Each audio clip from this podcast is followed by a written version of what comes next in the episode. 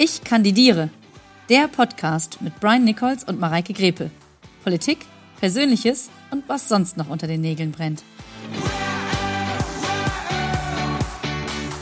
So, guten Tag. Hallo lieber Brian, hallo lieber Michael. Ich begrüße euch ganz herzlich zu unserer neuen Folge des Podcasts Ich kandidiere. Und wir reden über Politik, Persönliches und was sonst noch unter den Nägeln brennt. Und ähm, Tatsächlich haben wir ja heute einen, ähm, mit Michael einen sehr erfahrenen ähm, Berlin-Politiker äh, als Mitglied des Bundestages für die letzten zwölf Jahre ähm, hier im Gespräch. Und tatsächlich möchte ich damit auch als allererstes anfangen und möchte einmal fragen, wie war das denn so in Berlin? Und gehst du jetzt mit einem lachenden und einem weinenden Auge? Oder wie fühlt sich das an, wenn man weiß, die Zeit geht jetzt zu Ende?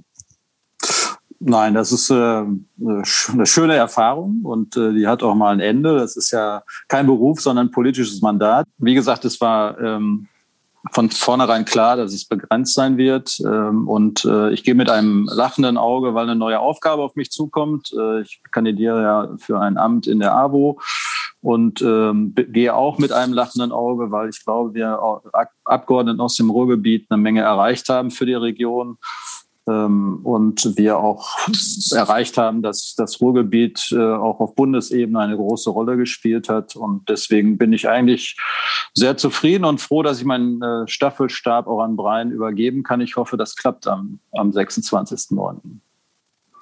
Ja, darüber wollen wir natürlich auch noch sprechen, also wie es für, für Brian weitergehen kann und soll. Ähm, aber du hast gerade ein sehr gutes Stichwort direkt gegeben, äh, nämlich die ähm, der Einsatz für unsere Region, für das Ruhrgebiet. Und ähm, also wir haben ja über ein paar Themen gesprochen, die wir äh, gerne besprechen möchten ähm, in diesem Podcast. Und da haben wir gesagt, wir würden auch gerne über das Thema sozialer Arbeitsmarkt und ähm, besonders hier in der Region sprechen. Und ähm, da würde ich ganz gerne von euch ein bisschen mehr wissen. Was bedeutet das denn für euch und ähm, wie soll es damit in Zukunft weitergehen? Also von uns ist ja immer gut. Also ich glaube, da sind wir sehr, sehr nah beieinander. Ähm, ich habe das ja verfolgt, auch ähm, welche Prioritäten Michael gesetzt hat. Ähm, gerade der soziale Arbeitsmarkt ist, glaube ich, besonders wichtig für unsere Region gewesen, dass das gekommen ist. Aber das gilt es ja auch zu bewahren und eben auch weiterzuentwickeln. Es gibt ja viele Menschen, die davon noch profitieren können. Vielleicht, Michael, möchtest du dazu auch noch mal kurz ein, zwei Sätze sagen, auch wie das entstanden ist und vielleicht auch weil ich glaube, das fehlt manchmal so das Gefühl hier vor Ort, wie schwierig das auch manchmal ist, wenn auf der anderen Seite des Tisches jemand sitzt, der mitverhandeln möchte, aber ähm, der auch die Problematik gar nicht erkennt. Äh, ich glaube, das ist ein ganz wichtiger Punkt, äh, auch für die Zuhörerinnen und Zuhörer. Ja, also das äh, war von Anfang an natürlich ein Projekt, wenn man, also aller äh, 17 Abgeordneten aus dem Ruhrgebiet, äh, deren Sprecher ich bin, ähm, dass wir so ein Instrument brauchen im Instrumentenkasten. Äh, und es war natürlich äh, in der Opposition nicht möglich von 2009 bis 2013, aber dann auch Gegenstand der Politik. Ähm, es war aber in der ersten Legislatur, in der wir in der Regierung waren, in der ich dann auch äh, als Abgeordneter mitwirken konnte, nicht möglich mit der Union. Und wir haben das dann jetzt 2017 angepackt. Ist immer ein Kompromiss äh, wir haben immerhin erreicht, dass wir ein Regelinstrument haben und nicht nur ein Projekt. Ähm, es äh, ist natürlich auch eingegrenzt für Menschen, die bestimmte Voraussetzungen haben müssen, die dauerarbeitslos sein müssen. Ähm, wir hätten uns natürlich auch gerne vorgestellt, einen breiteren Personenkreis zu erreichen. Aber wir haben sehr gute Erfahrungen mit dem sozialen Arbeitsmarkt.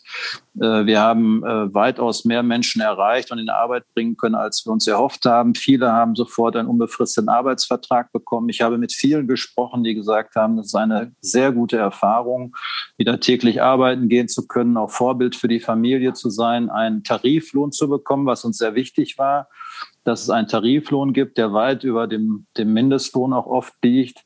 Und äh, ich hoffe, ähm, das ist auch eine Diskussion, die wir gerade auch noch mit Olaf geführt haben, aber auch in der Fraktion mit Hubertus Heil, äh, aber auch mit der Bundesagentur für Arbeit, dass das Regelinstrument auch eben über 2024 hinaus äh, verlängert wird, äh, weil eben die Erfahrung zeigt, Unternehmen und die Menschen, die dort arbeiten, sind hochzufrieden mit dem Instrument.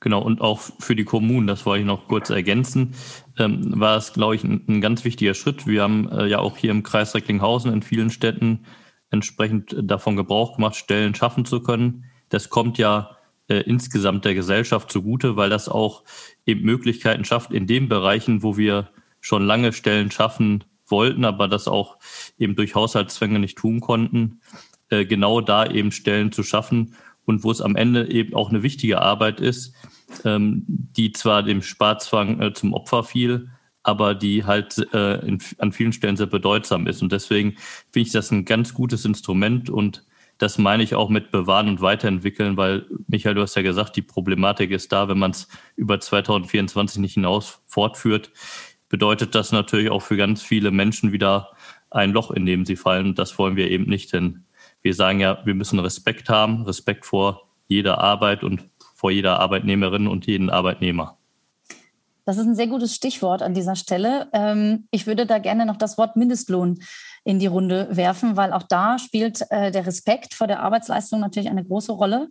Und ähm, ja, das ist äh, ein Thema, das in der Zeit, in deiner Zeit in Berlin äh, zuerst aufs Tapet gekommen ist, tatsächlich, richtig? Also der, das ja. Thema Mindestlohn ist in deiner Zeit eingeführt worden. Und äh, da gibt es Pläne, was mit dem Mindestlohn passieren soll.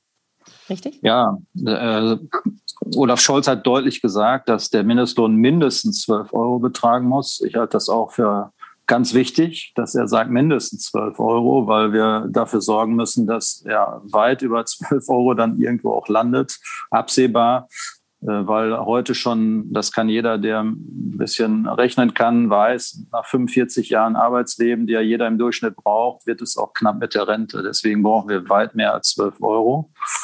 Ähm, das ist natürlich schwierig in der Konstellation, weil es gibt natürlich Kräfte im Bundestag, äh, Union, FDP, die andere Partei nenne ich jetzt nicht, ähm, kein Interesse daran haben.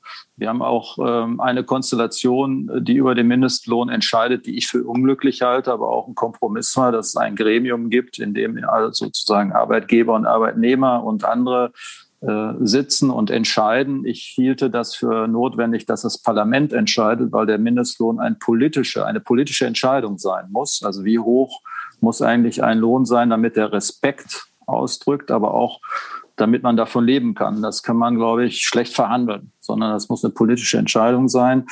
Ähm, wohl wissend, und Brian, da haben wir ja gestern noch mit dem Betriebsrat äh, Evonik drüber gesprochen, Standortbetriebsrat, dass es natürlich einen Abstand zu den Tarifen geben muss.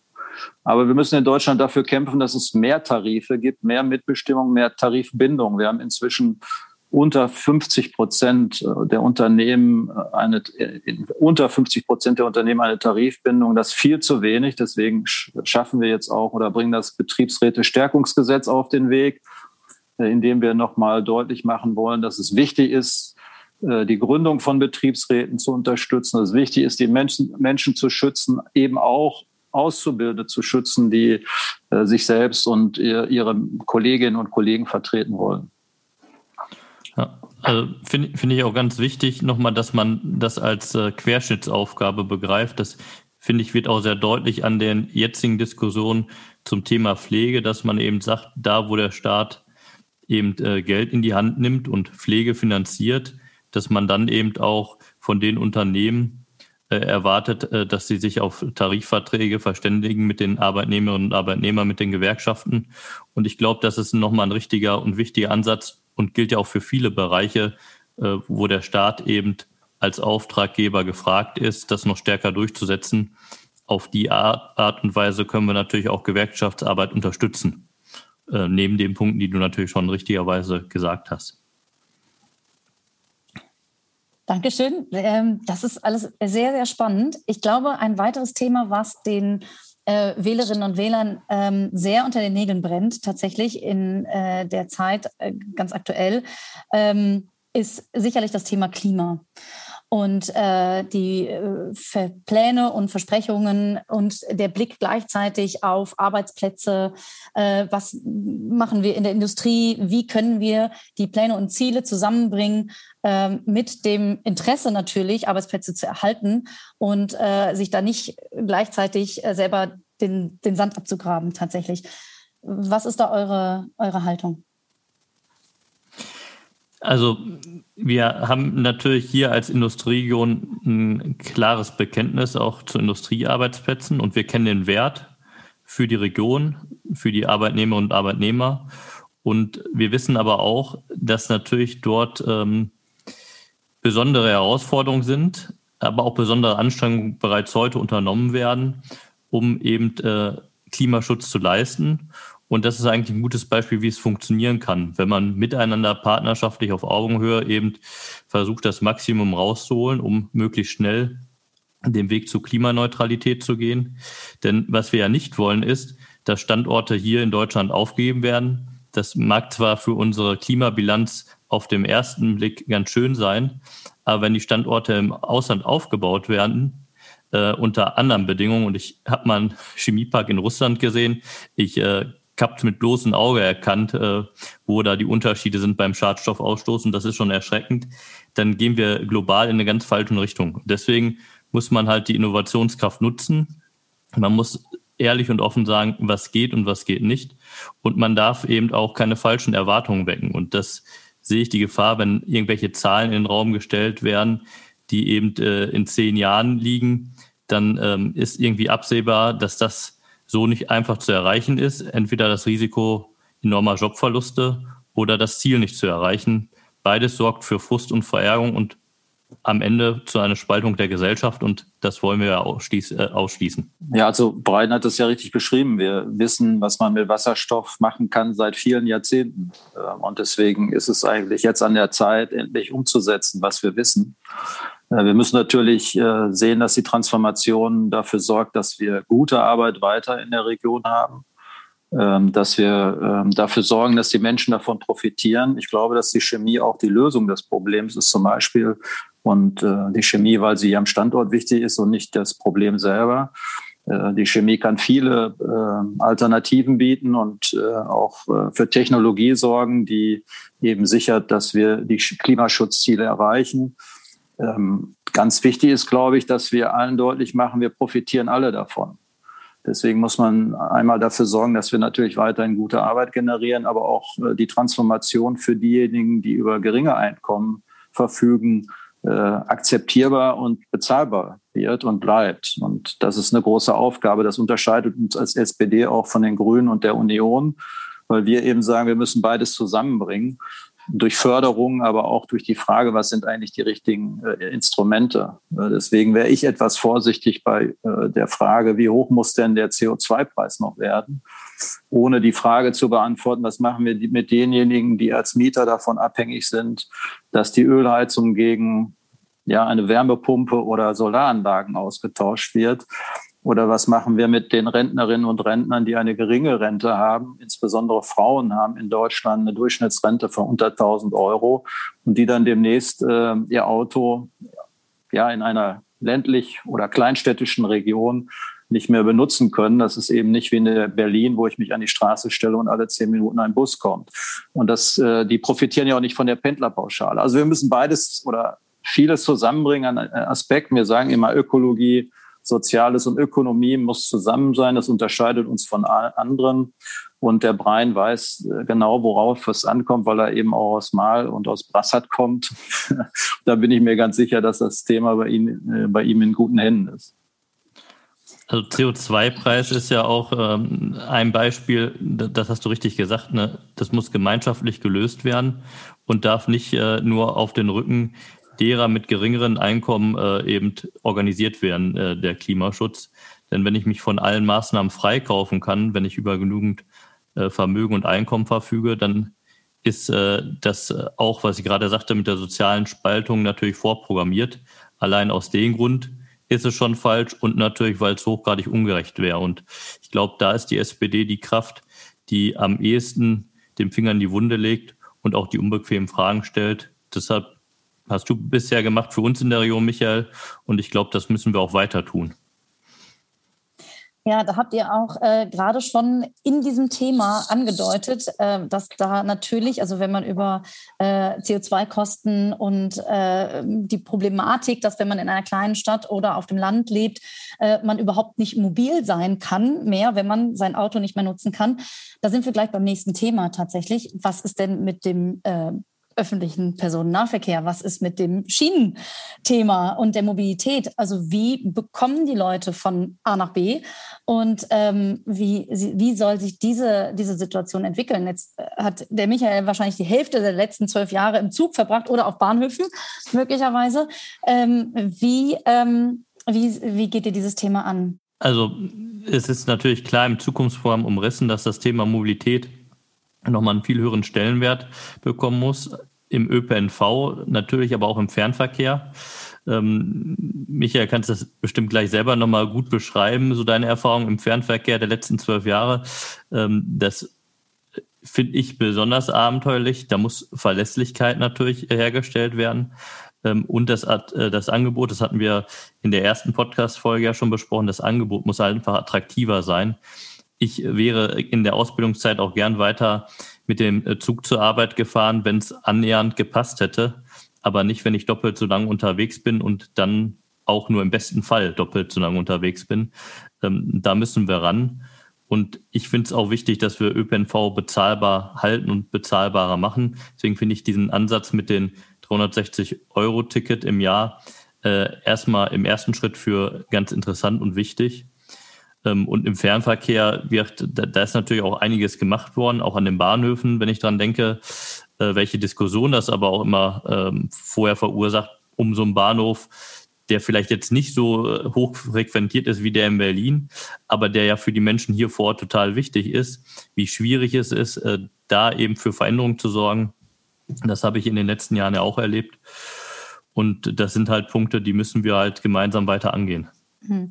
Ich greife da einmal ganz kurz an, Stichwort Barrierefreiheit. Ähm, ich habe kürzlich in einer Diskussionsrunde äh, bei den Ruhrfestspielen ähm, von verschiedenen ähm, Organisationen, die sich für Menschen mit Behinderung einsetzen, gehört, dass äh, jemand, der mit einem Rollstuhl mit der Bahn fahren möchte, das Tage vorher anmelden muss. Also Spontanität ist für Menschen im Rollstuhl praktisch unmöglich. Und, äh, und dann gibt es natürlich, also jetzt wird hier in Haltern gerade äh, umgebaut, äh, damit der Bahnhof endlich barrierefrei wird, weil bis dahin konnte man bestimmte Züge einfach gar nicht nutzen, wenn man oder man musste bis nach Sieten fahren mit dem Auto oder sich dahin bringen lassen, um dann da in den Zug einsteigen zu können. Das ist natürlich ein, ein, ein ganz großes Thema, ähm, das sicherlich dringenden Handlungsbedarf äh, bedeutet. Auf jeden Fall, also stimme ich dir zu. Und das ist ja auch das, was ich meine mit den schwierigen Veränderungen.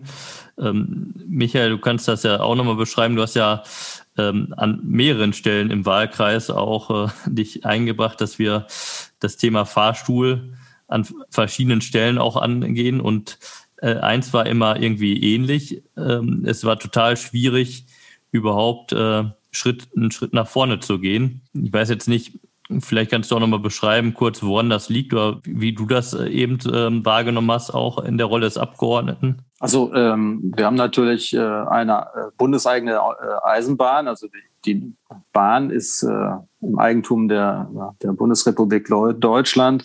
Ist natürlich eine Frage erstens des Geldes, zweitens der technischen Voraussetzungen, drittens natürlich, wie kann man diese Dinge auch realisieren, indem man auch noch ich sag mal, zügige Verbindungen realisiert oder auch im Fahrplan, Fahrplantakt bleiben kann.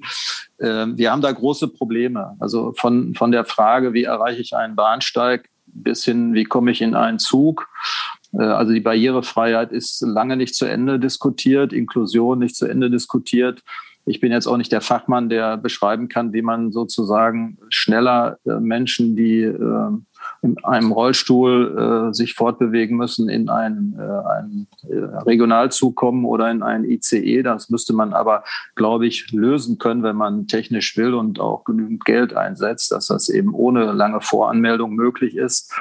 Ähm, aber es gibt eben äh, schon viele Hindernisse, äh, allein bei der Frage Bahnhof Sinsen oder äh, Malmitte, wie lange es gedauert hat, hier einen Fahrstuhl zu bauen. Dann besteht immer die Frage, ja, gibt es dazu ein Programm und dann werden alle Bahnhöfe auf einmal sanierungsfähig. Da sieht man erstmal, wie viele Bahnhöfe noch Aufholbedarf haben.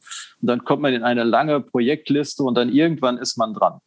Ähm, das ist nicht akzeptabel. Also wir versuchen als Bund eben jetzt dadurch, dass wir mehr Geld in die Gemeindefinanzierungsmittel stecken, aber auch mehr Geld in die Regularisierungsmittel, in die Sanierung von Bahnhöfen zu helfen. Äh, das ist leider viel zu spät der Fall gewesen. Das machen wir etwa seit drei, vier Jahren. Und dann ist ja noch die Frage, wer baut das dann? Da gibt es äh, riesen Nachholbedarf. Wir haben zu wenig äh, Menschen, die im Baubereich arbeiten, zu wenig Ingenieure. Äh, das sind alles Probleme, die man nicht von, von heute auf morgen äh, lösen kann oder auch äh, Antworten geben kann. Das ist leider zurzeit so. Aber insgesamt spielt natürlich die Frage der äh, Mobilität eine Riesenrolle. Ich äh, hoffe, dass wir das schneller jetzt lösen. Also wir müssen uns auch ein bisschen von diesen starren Konzepten lösen. Wir müssen mehr über, äh, sag ich mal, auch digitale Antworten, Vernetzung von Verkehrsmitteln reden. Äh, wir müssen darüber reden, dass vielleicht auch mehr Unterstützung stattfindet von Menschen, die eben Hilfe brauchen.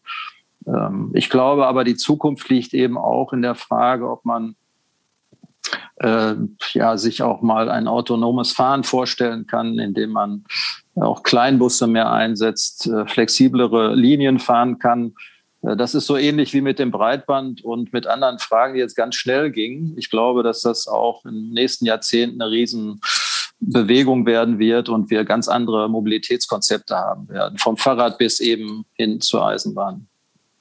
Deswegen finde ich auch wichtig, dass wir im Zukunftsform ganz klar ja auch ummantelt haben, dass es mehr Investitionen braucht und dass wir ja auch ein Bekenntnis dazu abgeben, dass wir die möglich machen wollen. Eben um auch ähm, Gegenwerte zu schaffen, wären wir dann ja bereit, ähm, Schulden aufzunehmen, aber der Wert, den wir ja dann schaffen, der äh, ist natürlich, äh, steht dahinter und ist natürlich wichtig auch für kommende Generationen. Deswegen ist das auch natürlich mit Generationengerechtigkeit äh, zu, zu beantworten.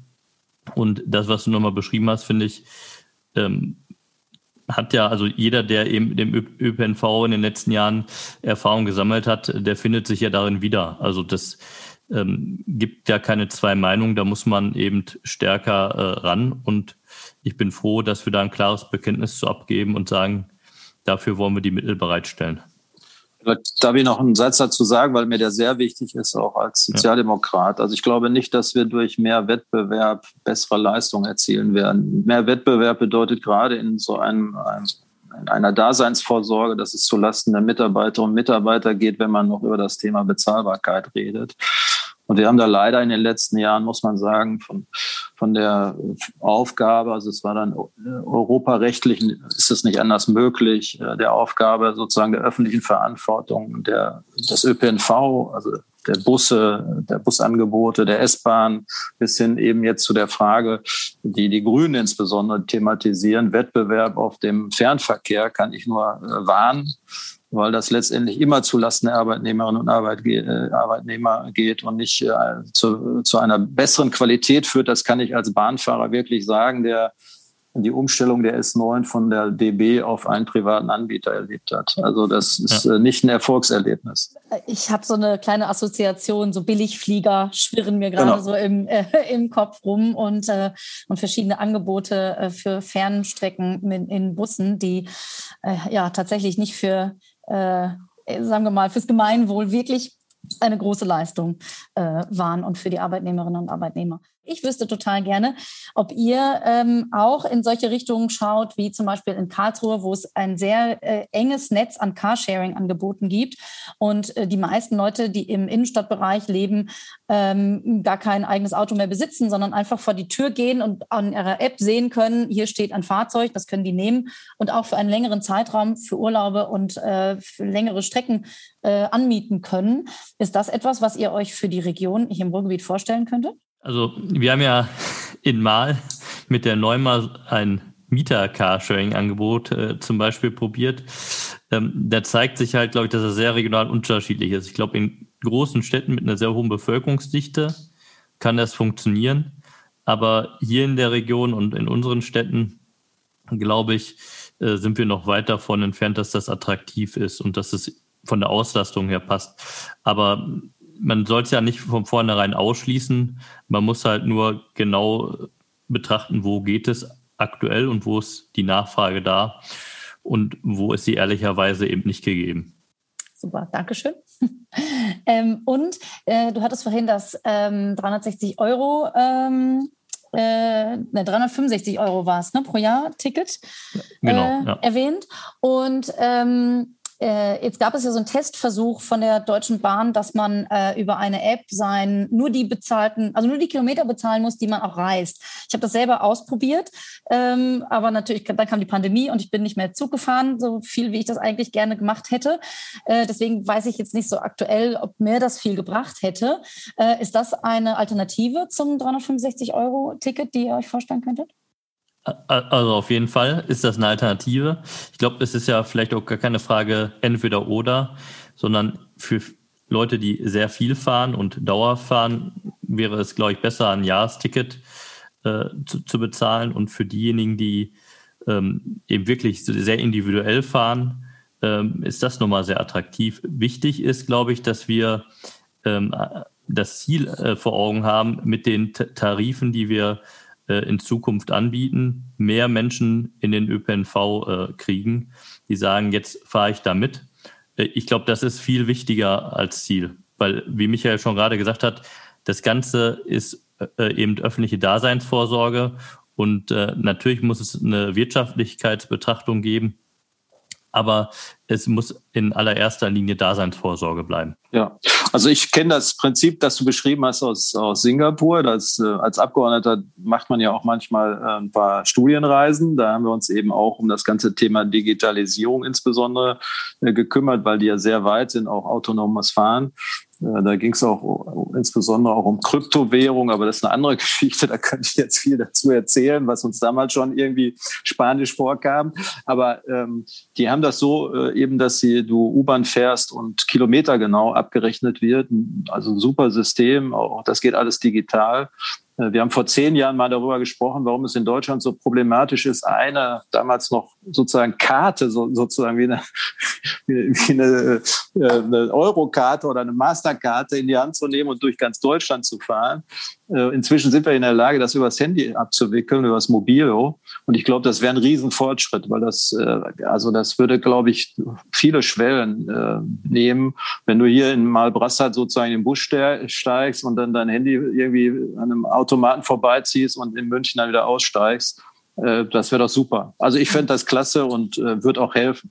Ja, ich habe das tatsächlich in Sydney äh, in Australien kennengelernt und da kann man nämlich auch, wie du gerade beschreibst, tatsächlich auch die Verkehrsmittel wechseln, ohne dass man irgendwie ein anderes Ticket ja. oder irgendwas anderes buchen müsste, sondern man hält seine Kreditkarte oder die von den Verkehrsbetrieben ausgegebene Karte oder sein Handy vor ein Gerät und dann kann man Fähre fahren und man kann Bus fahren und man kann U-Bahn fahren und man ist also komplett mobil und, ähm, und man wird nur genauso ähm, äh, es wird nur genauso abgerechnet, wie man tatsächlich gereist ist und äh, die Strecke, die man zurückgelegt hat. Das Bis hin zum, zum, zum Roller, also E-Roller oder zum Fahrrad, Mietfahrrad. Ja. Das wäre doch schick. Das wär also das wäre super, ne? Das würde mich schon nicht davon abhalten, in Berlin auch mehr, mehr äh, E-Roller zu, also mal einzumieten. Aber so ist es hochkompliziert eigentlich für so einen alten Mann wie mich. Also. aber, aber ganz ehrlich, also diese E-Roller-Geschichte, ich habe das in München gesehen, ich sehe das in Dublin. Äh, wie ist denn das in Berlin? Wird das, äh, wird das an sich gut angenommen oder liegen ja. da überall leere E-Roller irgendwie im Park und man denkt so, hm, toll, die hätte mal jemand wieder einsammeln müssen? Also die liegen auch natürlich in der Spree, das ist gar keine Frage. Ähm, die werden aber auch viel genutzt, auch äh, von Kolleginnen und Kollegen. Ich habe es jetzt nicht so weit bis zum Parlament ähm, aber das ist äh, eigentlich eine sehr gute Sache. Man muss natürlich äh, darauf achten, also wenn wir über Vermüllung von Städten reden, ich hätte gern so ein Containersystem, aber das ist leider dann, widerspricht dann der Bequemlichkeit. Also früher waren in Berlin zum Beispiel die Mietfahrräder immer an einem äh, Platz abzugeben, in dem sozusagen dann Boxen vorgesehen mhm. waren. Heute stehen die wild in der Stadt. Und ich halte das für ein, für ein Problem eigentlich. Also man müsste nochmal drüber nachdenken, ob man das nicht anders löst. Ähm, mhm. Aber an sich ist das Angebot super. Was noch natürlich noch, wenn ich noch einen Satz sagen darf, natürlich auch zu kritisieren ist, wer, wer, wer äh, supportet eigentlich diese E-Roller? Also wer sorgt dafür, dass sie aufgeladen sind und wer sorgt dafür, dass sie an der richtigen Stelle stehen? Wer sammelt die ein? Da habe ich immer Sorge oder es war zumindest am Anfang äh, ziemlich oft äh, zu hören und äh, uns wurde das berichtet, dass das natürlich ähm, oft Subunternehmer sind, die eben keinen Mindestlohn dann haben. Äh, und äh, Ökologie nutzt nichts eben ohne äh, also soziale Standards. Und darauf müssen wir natürlich auch besonders achten, weil das ist ja nicht besser, indem E-Roller da durch die Gegend fährt, wenn keine Löhne gezahlt werden. Ja, das ist ganz wichtig auf jeden Fall. Ähm, würde ich 100 Prozent unterschreiben. Und das ist ja immer so ein Beispiel.